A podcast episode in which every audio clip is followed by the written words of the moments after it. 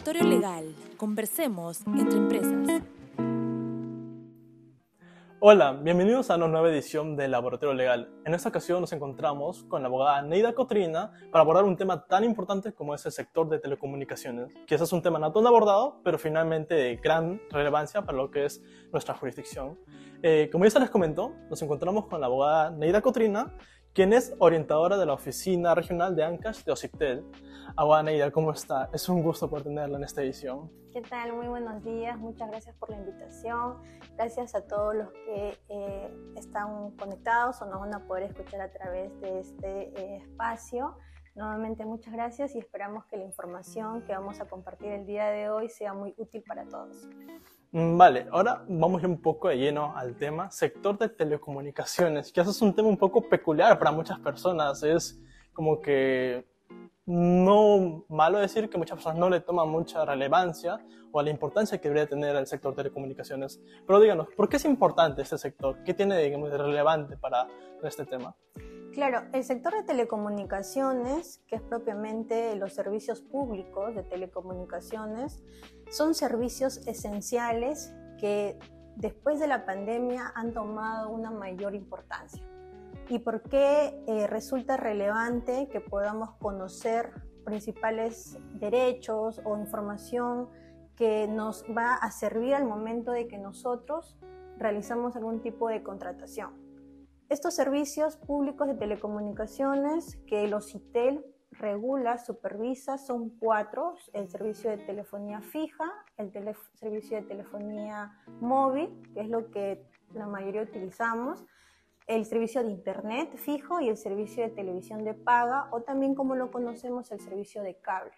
Estos cuatro servicios, especialmente de telefonía móvil internet fijo, han tomado una mayor relevancia.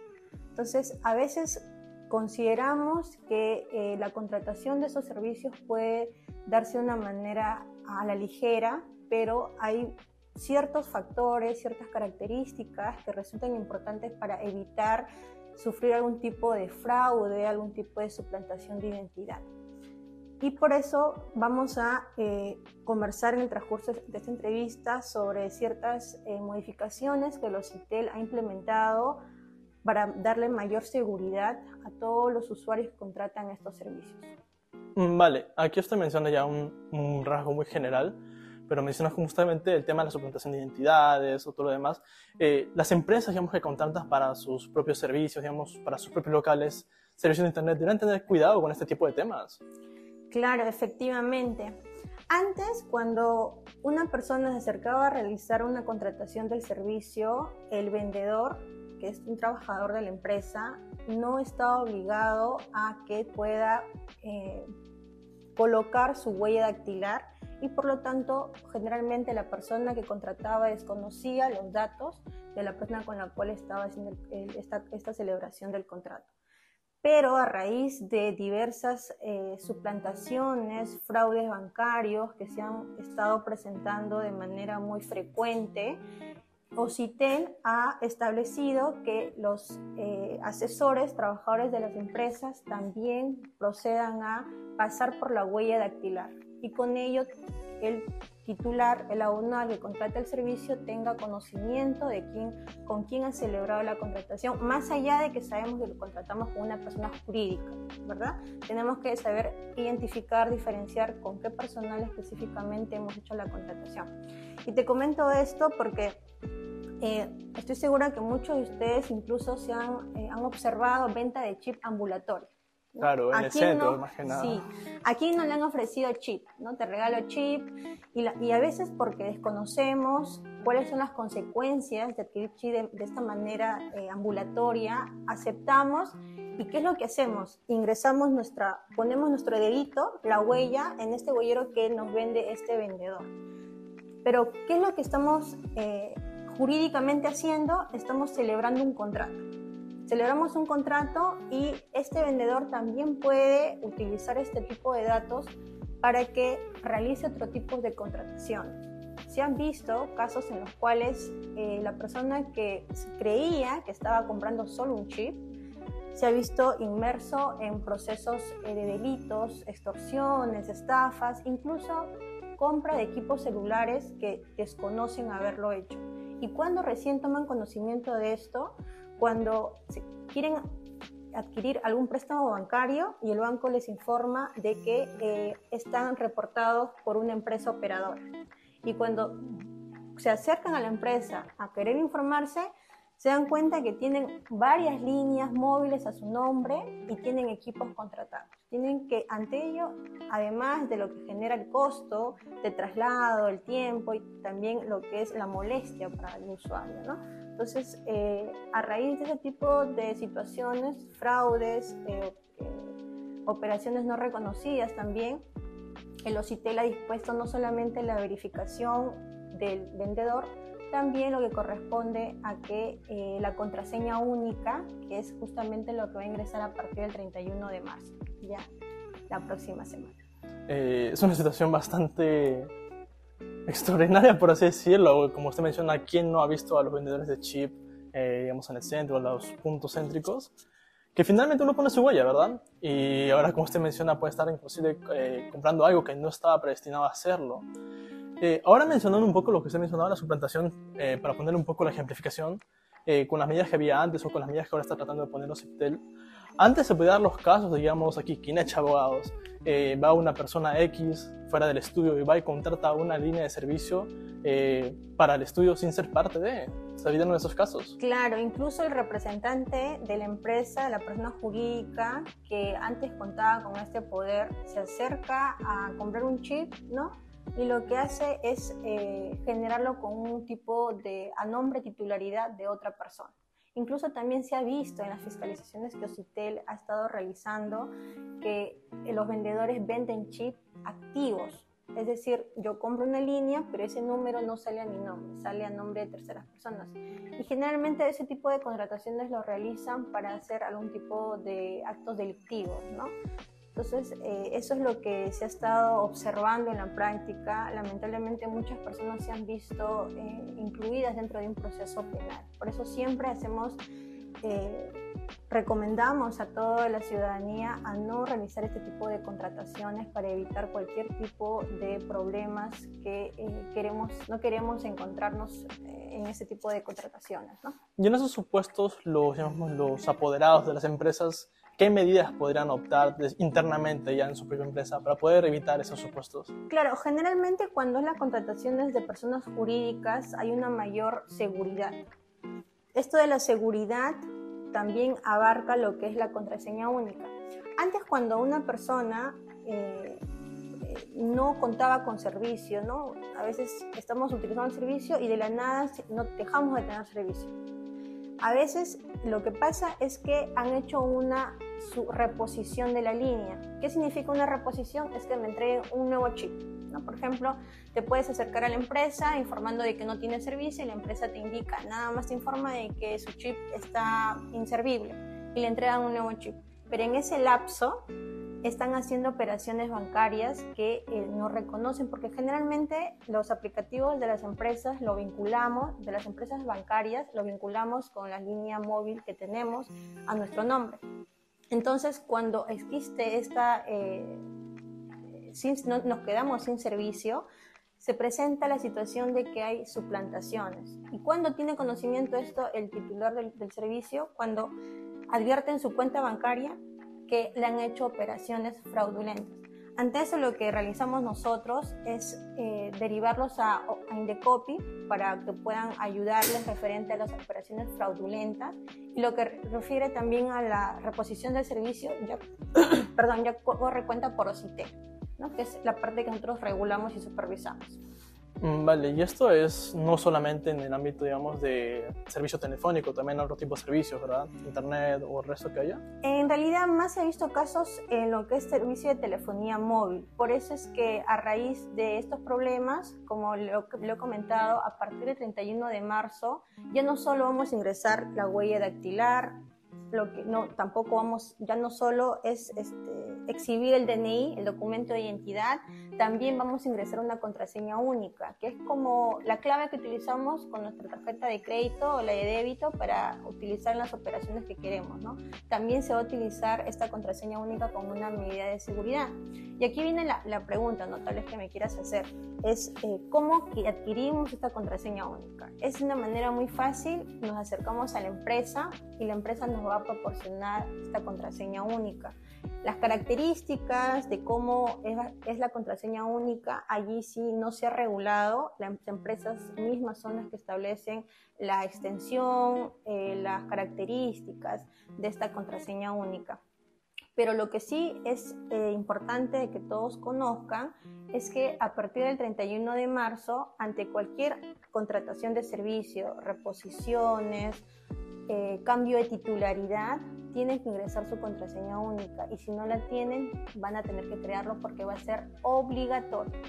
Vale, entonces tenemos estas nuevas medidas que buscan ya prever la situación que usted mencionaba. Sí. Esto, como usted menciona, ya entra en menos de dos semanas prácticamente su vigencia. Exactamente, sí. Hemos, el año pasado eh, entró varias normativas en vigencia y este tema de la contraseña única lo hemos estado ampliando, pero ya hemos visto que es necesario que eh, entre en vigencia la contraseña única porque todavía se ven casos de usuarios que no reconocen haber solicitado la suspensión de su, línea, la reposición, portabilidades, ¿no? también lo que corresponde a cambio de titularidad. Entonces, eso es importante para que puedan evitar eh, algún tipo de fraude, algún tipo de suplantaciones y con ello eludir cualquier tipo de responsabilidad ante un proceso penal o administrativo. Vale, ¿y esta tramitación de contraseña única es un trámite que se tiene que hacer de manera presencial o simplemente por dejar una aplicación de Octel, el empresario lo puede realizar? Tiene que ser de manera presencial. Eh, la normativa establece que eh, la contraseña única en principio tiene que hacerse de manera presencial. Sin embargo, como sabemos también que la tecnología, la virtualidad ha tomado una buena presencia a raíz de la pandemia, el OCITEL ha establecido también que las empresas puedan hacer, entregar la contraseña única de manera no presencial, pero para ello tienen que tener la autorización de OCITEL. Entonces estamos trabajando en ello, vamos a ver cómo eh, se puede realizar en los siguientes meses. O sea, es otro trámite un poco más engorroso, por así decirlo. Claro, más que todo virtual, ¿no? Para el caso de las personas jurídicas, por ejemplo, eh, también se cuenta con, con la contraseña única. Aquí me gustaría precisar que esto de la contraseña única siempre ha existido, pero no, no ha estado como una obligación. Mm. Y quienes lo usaban generalmente eran los representantes de las personas jurídicas porque querían evitar hacer trámites de manera presencial o para darle una mayor seguridad. Entonces, ahorita sí es de manera obligatoria, no es que sea opcional o facultativo. O sea, todos los apoderados o demás tienen que tenerlo sí o sí la contraseña única. Claro, en este caso lo genera el representante, quien tiene que colocar su huella, facilitar su poder, ¿no? su, su vigencia de poder legalizada, eh, también lo que corresponde a la exhibición de su documento de identidad. Sí, justamente lo que le iba a mencionar, ya los requisitos para poder tramitar esta contraseña única. Usted acaba de mencionar la vigencia de poder y copia de DNI. ¿Hay algún documento más? En caso de personas naturales, eh, se acercan a la empresa y exhiben su documento de identidad ingresan su huella dactilar, que es lo que también tiene que ser el representante legal, y la empresa lo va a generar la contraseña única. Aquí también hay que precisar de que la contraseña única no lo va a conocer el asesor ni la empresa operadora. Es información reservada, que solo lo va a tener conocimiento el titular abonado del servicio y también cuando desee puede hacer el cambio de esta contraseña única para darle una mayor seguridad, ¿no? que es lo que hacemos generalmente con las, con las cuentas, las tarjetas de crédito. ¿no? Claro, información confidencial finalmente. Efectivamente. Eh, si alguna persona digamos, o apoderado no realiza esta tramitación de contraseña única, ¿sería motivo de responsabilidad administrativa? No puede realizar ningún tipo de trámite. Si quieren contratar nuevos servicios, no lo va a poder hacer. Si quieren hacer un cambio de titularidad, tampoco lo van a poder hacer. Eh, también si quieren hacer algún tipo de eh, portabilidad tampoco lo van a O sea, poder si hacer. quieren comprar un nuevo celular de la, de la empresa, digamos, no Sí, pueden. no lo van a poner, no lo van a poder hacer a partir del 31 de marzo, por eso es que es muy importante que puedan generar esta contraseña. Igual si no la tienen, es momento en ese, al momento que se acercan a contratar, la empresa les va a generar la contraseña. Mm, o sea, pero te dan todas esas imposibilidades, pero finalmente no hay responsabilidad de multa o similares. Eh, a las personas, a los usuarios, no. A quienes nosotros fiscalizamos, supervisamos, son a las empresas operadoras, ¿no? que son las obligadas a cumplir con la regulación establecida por OCITEL.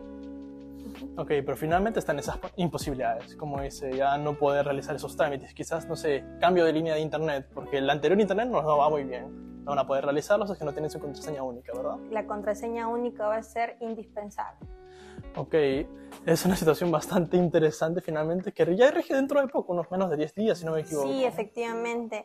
Aquí también, dentro de este grupo de normativa que entra en vigencia a favor de los usuarios, hablando un poco acerca de la suspensión, reposición de la línea, antes cuando nosotros nos acercamos, no sé si es que alguna vez has tenido la oportunidad de pedir una reposición de tu línea, tal vez alguien ya. Antes de eh, la reactivación de la línea, te entregaban el chip y tu línea ya lo tenías activa, ¿no? en ese mismo momento.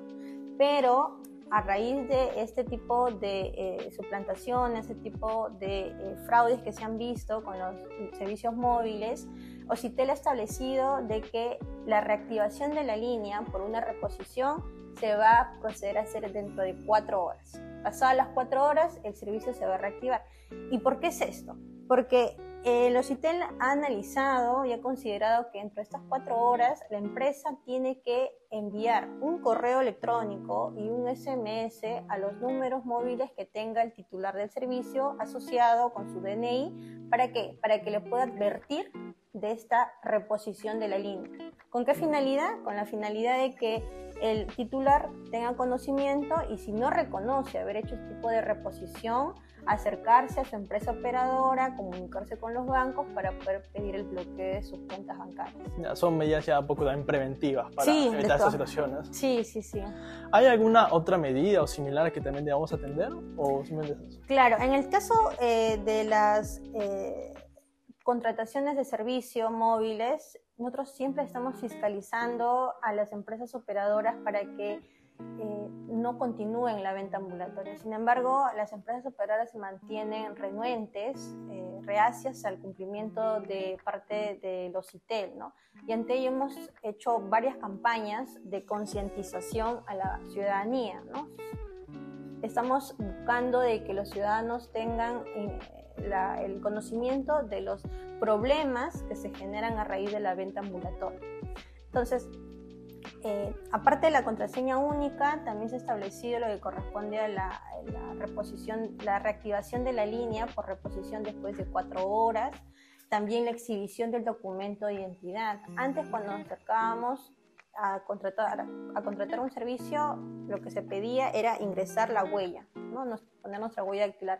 Pero ahora también lo hemos establecido como un requisito de que se exhiba el documento de identidad.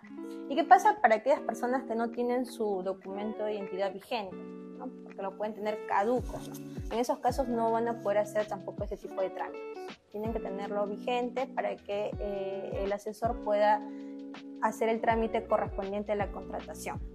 Claro, finalmente se han fortalecido las medidas para evitar este tipo de supuestos que realizan muchas las empresas que usted menciona. ¿no? Sí, esperamos que con este tipo de medidas eh, disminuya la cantidad de reclamos que presentan los usuarios por ese tipo de portabilidades no solicitadas, contrataciones de servicio no solicitadas, reposiciones de línea no autorizadas, cambio de titularidad tampoco solicitadas. Esperamos que disminuya hasta ahora con el tema de la portabilidad numérica, que es el cambio de empresa operadora sin perder tu número de celular. Eh, se han visto, eh, nosotros regulamos de que cuando un usuario quería hacer cambio de, de, de empresa operadora, le llegó un código de validación. Ese código tenía un tiempo determinado y el, código, el usuario tenía que facilitárselo al vendedor o al asesor de la empresa para que el asesor lo ingrese. Era una seguridad más, un candado que pusimos allí para evitar estas portabilidades no solicitadas. Se han visto disminuir este tipo de reclamos y esperamos que los casos también de reposiciones de línea, contrataciones no solicitadas, también disminuyan. Pero aquí también podríamos eh, calzar la pregunta, ¿no? ¿Pero qué pasa si un usuario se ve afectado? ¿No? Es decir, eh, a pesar de que ya ha hecho todos los requisitos, cumple, ha cumplido con todas las seguridades establecidas, advierte de que tiene líneas postpago que no ha contratado. En este mercado de servicio móvil hay dos tipos de segmentos, el segmento de líneas prepago y el segmento postpago. ¿no? Y como sabemos, el segmento prepago aplica para aquellas eh, contrataciones en las cuales eh, nos recargamos el servicio, la empresa no nos emite una factura. Pero en el caso de las líneas postpago, allí sí la empresa genera facturaciones. Entonces, eh, si bien los usuarios tienen una mayor alerta en los casos de las líneas postpago porque la empresa genera una factura, hay que tener presente también que en los casos de las líneas prepago, estas líneas pueden ser utilizadas para algún tipo de estafa, algún tipo de suplantaciones, algún tipo de delito que eh, desconocemos que se haya realizado la contratación, pero nos vemos involucrados. Entonces, ¿qué hacemos si es que vemos que son líneas postpago o líneas prepago? Son trámites diferentes. Por ejemplo, si tenemos líneas prepago, no tienes conocimiento de que hay líneas prepago que no has contratado, tienes que hacer un cuestionamiento de titularidad. Ese cuestionamiento de titularidad es presencial. No hay forma de hacerlo virtual, eh, por la web o por llamada. No, es presencial y acercándonos a la empresa operadora para que la empresa ingrese el cuestionamiento de titularidad y nos va a entrar una constancia el plazo que tiene la empresa para que retire la información, eh, la vinculación del DNI con el número de celular son de dos días hábiles nada más. Pero ¿qué pasa si la empresa o si advertimos de que tenemos líneas post-pago, esas líneas que la empresa nos factura? Allí sí se ingresa el reclamo por contratación no solicitada. Y este reclamo está bien, lo pueden hacer de manera eh, telefónica, de manera escrita, eh, presencial o por la web de la misma empresa. Y allí sí hay un plazo establecido de 20 días hábiles para que la empresa resuelva el reclamo y son 5 días hábiles que es el plazo de notificación, ¿verdad? Establecido por la, por la LPAG. Y eh, con ello se sigue el procedimiento administrativo correspondiente. Ya, entonces ya tenemos las medidas a realizar si es que no se quiera por alguna empresa o persona natural tiene ya una línea no contratada. Efectivamente, sí, efectivamente. Y aquí también es importante hacer de conocimiento de que Ocitel tiene un servicio, está bien, una herramienta virtual que se llama Checa tus líneas. No sé si mm. has tenido la experiencia de poder utilizar esta herramienta virtual. No, pero amplíanos un poco más sobre esta claro aplicación. Claro que sí, claro que sí. Bien, lo que corresponde a la herramienta virtual de Ocitel para conocer la cantidad de líneas móviles se conoce como Checa tus líneas. Este servicio, esta herramienta virtual lo podemos ubicar en la página de Ocitel o simplemente en el navegador señalamos Checa tus líneas y vamos a poder eh, conocer la cantidad de líneas que tenemos a nuestro nombre. ¿Cómo hacemos la consulta? Muy fácil, no es nada complicado, simplemente ingresamos nuestros datos como el documento de identidad o también el RUB 10 o RUB 20 si hacemos la contratación con ese tipo de documento. Filtramos y ahí van a aparecer una lista, si es que ah, tienen cantidad de líneas móviles con su nombre. Y por un tema de seguridad, el número de, celular son de 9 dígitos, ¿no? Pero en esa página aparecen solo 6 dígitos. Los otros tres últimos números están ocultos y si quieren conocer todas esas cantidades de números, pueden llamar a su empresa operadora para que les den esta información. Les recomendamos que hagan este tipo de búsqueda de manera frecuente para que eviten cualquier tipo de, eh, no sé, contrataciones de líneas móviles, prepago, postpago sin el consentimiento. Aquí sí me gustaría comentarte que hay usuarios que ni siquiera han aceptado CHI de manera ambulatoria. Mm, siempre son muy cuidadosos y aún así se han visto eh, con contrataciones de líneas que no han hecho. Y esto aplica para los casos de suplantaciones, ¿no? que utilizan un tipo de sistema, eh, una especie de goma donde se pone el, el, ADN de la persona y con eso simplemente lo ingresan. Pero con esto de la contraseña única, como le habíamos comentado, esperamos que disminuyan los casos porque se le, da, se le va a dar mayor seguridad en la contratación. Claro, ya se evita esas situaciones y aparte también tenemos las herramientas, como se menciona, la aplicación, ya para más o menos poder revisar qué líneas me pertenecen y cuáles no. ¿Esta sería la única medida que existe o hay otros tipos de herramientas que se puede utilizar para poder ver esos tipos de supuestos? Bueno, para conocer la cantidad de líneas móviles que tenemos, eh, existe esta herramienta de Checa tus líneas. O si te cuenta con otras herramientas virtuales que los usuarios pueden utilizarlo. Por ejemplo, si es que viajamos de un lugar a otro o queremos saber qué empresa operadora ha declarado cobertura en, cada localidad a nivel nacional, ojo, esto no es a nivel eh, región, a nivel nacional, Ocitel cuenta con la herramienta que se llama Señal Ocitel. Señal Ocitel o Checa tu Señal es la herramienta en la cual nosotros filtramos por departamento, provincia, distrito, localidad, si la empresa operadora ha declarado cobertura en esa zona. Aquí se aplica lo que corresponde, por ejemplo, a una tecnología 2G, 4G, ¿no? Entonces, eh, es importante que puedan utilizar esta herramienta o también lo que corresponde a las herramientas de eh, una nueva herramienta que está desde el año pasado, también para comentarte, se llama Sistema de Bajas y Migraciones. A veces cuando alguien quiere pedir la baja de su servicio, que la baja es la conclusión del contrato, el término del contrato. Los asesores no le quieren ingresar la baja, lo tienen al mm, teléfono más de 20 minutos, tal vez, tal vez te ha pasado o le ha pasado a las personas que nos están observando. O también cuando quieren pedir un cambio de plan, ¿no? una migración que es bajar el plan o disminuir. Generalmente se presenta ese tipo de problemas. Entonces, para que eh, la persona tenga información de que la empresa ha registrado o ha ingresado su solicitud de baja o de migración, o si te la ha dispuesto contar con este sistema de bajas y migraciones en el cual van a poder conocer el código de esa solicitud y también la fecha en la cual se ha ejecutado o ha ingresado la solicitud para tener una mayor, mayor herramienta y si se presentase algún problema referente a ese tipo de trámite que hemos realizado, esta herramienta nos va a servir para tomarlo como un elemento de prueba, ¿no? como un medio probatorio y se puede juntar al reclamo que se ingrese ante la empresa operadora. Claro, inclusive en el caso que se dé ese tipo de supuestos ya tenemos ese medio probatorio como usted menciona que finalmente sirve bastante para la situación jurídica que se pueda dar. ¿Y quién no ha tenido ese tipo de problemas con muchas de las operadoras? ¿Hayas pedido la baja del servicio o has intentado migrar? Tal vez El de casa, quizás el de casa y cuando se quiere bajar el plan dicen, no, no, te hacen un montón de peros. Y ya, sí, a veces ahora, tienen en espera. Ahora ya se conoce ese tipo de medios. Sí, y, aprovechando que hablamos de esto, eh, les comento que Ocitel dispuso eh, que las empresas operadoras, las cuatro principales empresas, Entel, Claro, Vitel, Movistar, cuenten un aplicativo que se llama, en el caso de cada empresa, por ejemplo, mi Entel, mi Vitel, mi Claro, mi Movistar. Esos aplicativos son muy útiles porque si queremos, por ejemplo, pedir la baja del servicio, ¿no? a veces ¿qué hacemos? Llamamos a la empresa o nos acercamos y a veces nos demoramos mucho, es un tiempo que no queremos invertirlo en hacer ese tipo de trámite. A través de este aplicativo, ustedes pueden ingresar ese tipo de solicitud. Es muy fácil y también si quieren pedir la migración, quieren bajar de plan, también pueden hacerlo. ¿Qué es lo que más pueden hacer en este aplicativo? Pueden ver sus recibos que la empresa emitido. Tal vez has escuchado o te ha pasado de que muchos dicen, me han cobrado más.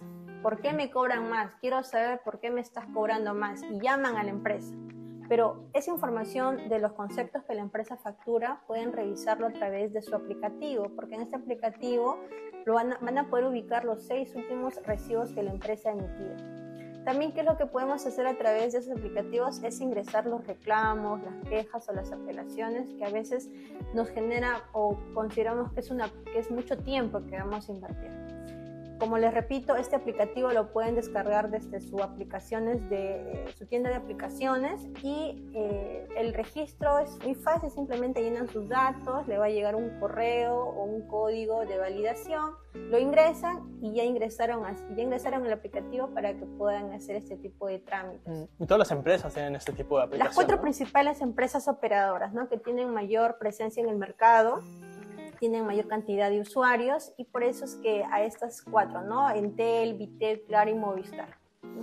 Recordemos que Ocitel regula a todas las empresas que proveen los servicios públicos de telecomunicaciones, así sean regionales. Ojo, ¿no? Aquí en Ancash tenemos a, por ejemplo, a Cable Futuro. ¿no? Cable Futuro, también otras empresas que son a nivel región, pero también OCITEL los regula. Aquí sí no se aplican muchas obligaciones como los aplicativos porque no cuentan con la cantidad o no tienen mayor presencia en el mercado como otras empresas operadoras que es a nivel nacional. Ok, entonces ya tenemos toda una visión muy amplia de este sector de, de, telecomunicaciones que finalmente es, como se mencionó al inicio, de, de gran relevancia por este tipo de supuestos, más con la normativa que ya va a entrar en vigencia. No sé si finalmente quisiera dar unas apreciaciones a los espectadores, eh, una recomendación, algún mensaje que quiera darles. Sí, claro que sí. Eh, informarles que Ocitel también ha establecido una guía de reclamo, una guía para el usuario. Esta guía es muy didáctica, muy dinámica y van a poder conocer de manera más eh, cómo se, cómo se hace el procedimiento ante la empresa operadora, el reclamo, qué es lo que la empresa puede eh, responder ante un reclamo. Generalmente para hacer ese tipo de trámites a veces nos exigen tener conocimientos de leyes, ¿no? de derecho, pero hay usuarios que no tienen este conocimiento. Entonces, el OCITEL a través de esta guía de, del usuario le informa, ¿no? ¿Qué es lo que se entiende a través de una, una resolución fundada, una resolución infundada, una, una resolución inadmisible, improcedente, de manera muy práctica para que puedan entenderlo y también puedan conocer qué es lo que tienen que realizar ante ese tipo de respuestas. Otra, otra información que también me gustaría hacerles de conocimiento es que eh, Ocitel no solo brinda orientación a los usuarios, nosotros también gestionamos los problemas que presentan ante las empresas operadoras.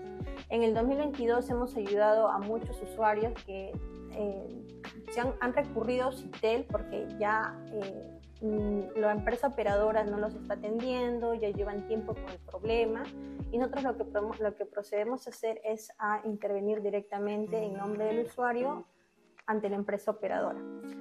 También eh, hace poco Citel ha multado a las empresas operadoras por incumplimiento de medidas de cumplimiento, de mejoras en la calidad del servicio, eh, por problemas también de equipos móviles que se bloquean a veces sin el consentimiento del usuario.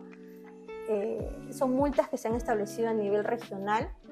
Estamos en constantes monitoreos a las empresas in situ para poder verificar cómo están eh, atendiendo los usuarios que se acercan por un problema y también buscando solución incluso en la misma oficina de la empresa. ¿no? Nos acercamos y hacemos ese tipo de intervención, gestiones directamente entre empresa, operadora y usuario, para poder lograr, como conocemos en Ocitel, lograr usuarios más satisfechos con su servicio de telecomunicaciones. Eso es lo que eh, finalmente me gustaría poder informarles a todos los, a todo el público del estudio del laboratorio Quinecha.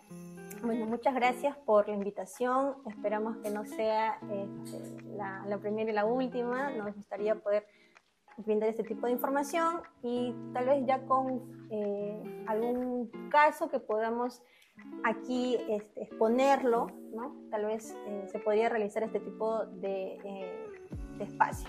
Muchas gracias. Finalmente es un tema bastante amplio, así que ya tenemos la recomendación de las normas y sería un honor también poder tenerla en una siguiente ocasión.